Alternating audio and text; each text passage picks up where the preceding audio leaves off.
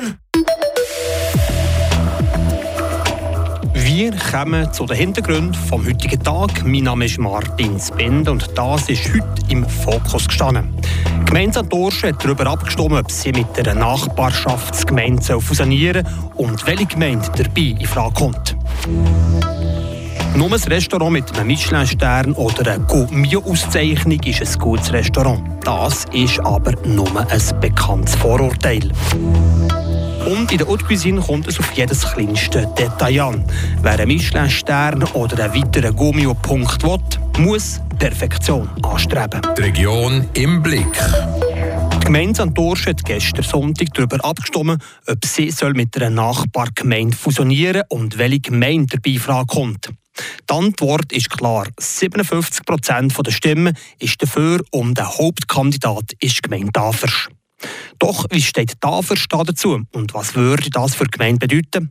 Die Antworten auf diese Frage hat Vanja de Nicola. Im 2016 ist das Thema Fusion relativ schnell vom Tisch. Gewesen. Dann hat sich die Gemeinde Santoschen nämlich nicht dafür gehabt, mit Nachbarsgemeinden zu fusionieren. Jetzt, gut sechs Jahre später, sieht das aber anders aus. Das hat die Konsultativabstimmung am Sonntag gezeigt, erklärt die Gemeindepräsidentin von Santoschen, Marie-Therese Biller-Mahler. 57 Prozent Ja heisst doch für uns ganz ein klarer Auftrag, ja, wir sollen jetzt äh, verhandeln. Diesen Auftrag nimmt sich der Gemeinderat von Santoschen zu Herzen und nimmt erste Fusionsgespräche mit der Gemeinde Tafers auf. Doch wie sieht das die Gemeinde Tafers? Die Antwort vom Standig Markus Maurer. Grundsätzlich sind wir offen für, für die Diskussionen. Das ist ein bisschen schade, hat man vor sechs Jahren da nicht gemeinsam den Weg können gehen aber ähm, manchmal braucht es halt auch ein bisschen mehr Zeit, um zu überlegen, ob das eine gute Sache ist. Ja, Durst hat sich jetzt äh, die Gedanken gemacht. Die Bevölkerung hat jetzt das Wochenende und ja, wir sind sicher offen für die Diskussionen. Die Gemeinde Tafels sind prinzipiell offen für die Aufnahme von Santoschen.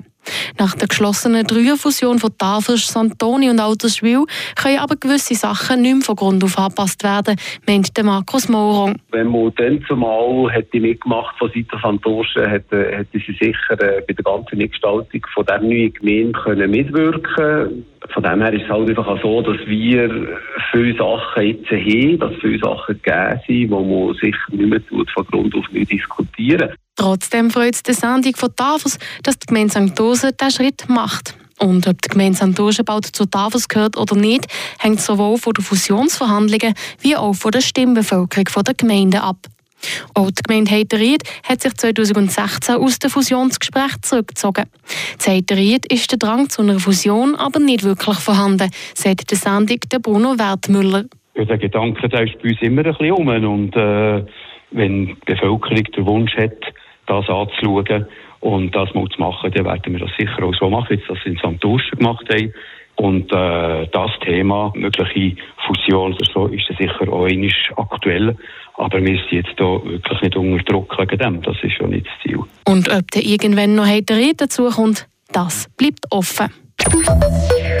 Nur ein Restaurant mit einem Michelin-Stern oder einer Gourmet-Auszeichnung ist ein gutes Restaurant. Das ist ein altes, bekanntes Vorurteil, das Konsumentinnen und Konsumenten mit etwas höheren Ansprüchen haben. Mit so einer Auszeichnung kommt aber noch viel mehr dazu, als nur ein gewisses Ansehen. Was da alles muss erfüllt sein und was so ein Restauranttester alles anschaut, erklärt nicht de Nicola.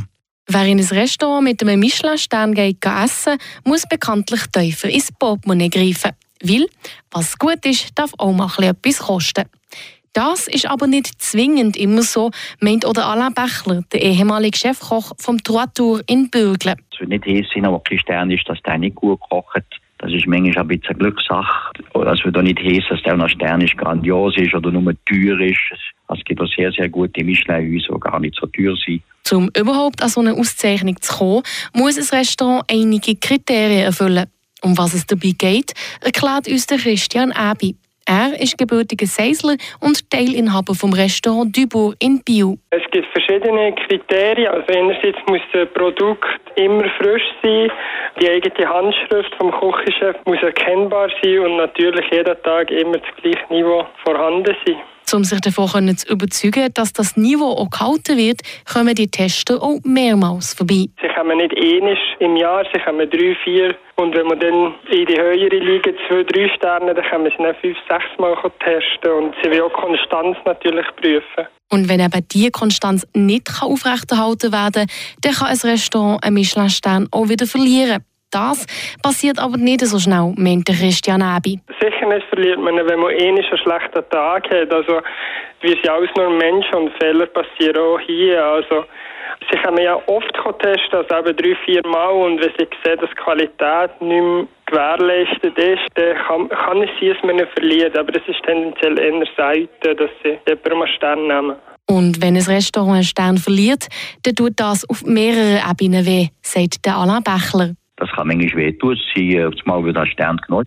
Also kann finanziell wehtun. Dann muss auf einmal royale Zeit geschrieben, der und der hat den Stern verloren. Das kann grobe Einbußen geben. Das ist natürlich schon ein bisschen die, die weniger gute Seite von diesen Michelin-Sternen. Und wir reden nochmal über das Kulinarische. In der Haute Cuisine kommt es auf jedes kleinste Detail an. Wer einen Michelin-Stern oder einen weiteren Gummio-Punkt erreichen oder behalten muss nach Perfektion streben. Und genau diese Perfektion setzt der Koch in seinem Job doch unter Druck. Was für eine Herausforderung diese Perfektion mit sich bringt, erklärt nach Vanya De Nicola. Je höher die Auszeichnung von einem Restaurant ist, desto mehr muss jedes kleinste Detail stimmen. Das ist das, was die Haute Cuisine ausmacht, erklärt Thierry Jungo.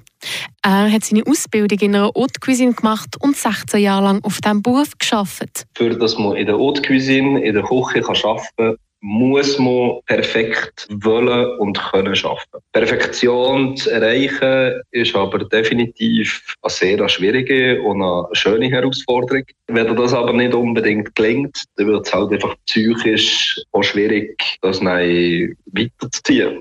Den mentalen Druck hat er sich aber selber gemacht. Als Koch in der Haute Cuisine muss man sich beim Kochen und Anrichten nämlich immer eine Frage stellen. Wenn du Gast wärst und du bekommst das Teller, du hast sehr viel gezahlt, wäre ich schon zufrieden damit. Das ist, das ist von mir aus gesehen die wichtigste Frage, die, die sich ein Koch gegen stellen Nach 16 Jahren als Koch hat sich der Thierry Jungo aber vom Beruf als Koch abgewendet und sich neu orientiert. Mit dem Druck von der Haute Cuisine hat das in seinem Fall aber nichts zu tun. Du bist jeden Abend am Arbeiten, du bist jedes Wochenende am Arbeiten, jeden Viertag bist du eigentlich am Arbeiten. Und äh, da haben wir Familie und Freunde und ein Vereinsleben, das haben wir, das haben wir für uns festgestellt. Trotzdem würde eine Karriere als Koch nicht endgültig am Nagel hängen. Er könnte sich nämlich vorstellen, irgendwann wieder als Koch zu arbeiten. Aber nicht als Angestellter. Ich glaube, wenn man sich selbstständig machen kann und, und, und, wirklich seine Ideen und sein Konzept umsetzen ist das ganz etwas anderes als als Angestellter, als Koch. Und auch nach Perfektion würde der Thierry Jungo nicht mehr müssen wollen streben. Aber ich möchte nicht unbedingt Michelin-Sterne oder Gummio-Punkte wollen müssen haben, weil das erzeugt nochmal einen zusätzlichen Druck. Gummio-Punkte und Michelin-Sterne müssten nicht dabei sein. Und dann kommen wir noch zu den Kurznews vom Tag mit der Meder. Kauffrau, Einzelhandelskaufmann und Landwirtin oder Landwirt. Dies sind die drei Berufe, die die Freiburger Auszubildenden am meisten ansprechen, wie das Amt für Berufsbildung mitteilt. In diesem Jahr haben über 3000 Personen neue Lehrverträge unterzeichnet.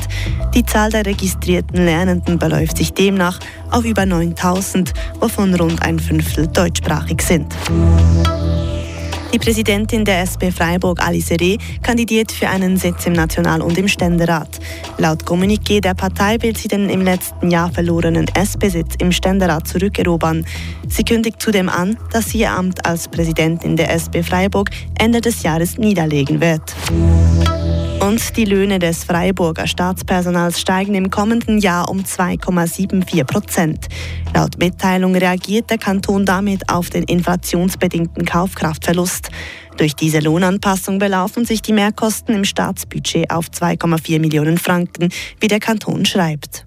Das sind die Hintergründe vom heutigen Montag. Ich wünsche euch allen noch einen weiteren schönen Feierabend. Mein Name ist Martin Spinde. Ciao zusammen. Das bewegt heute Freiburg. Freiburg aus seiner Geschichte. Ging auf frapp.ch.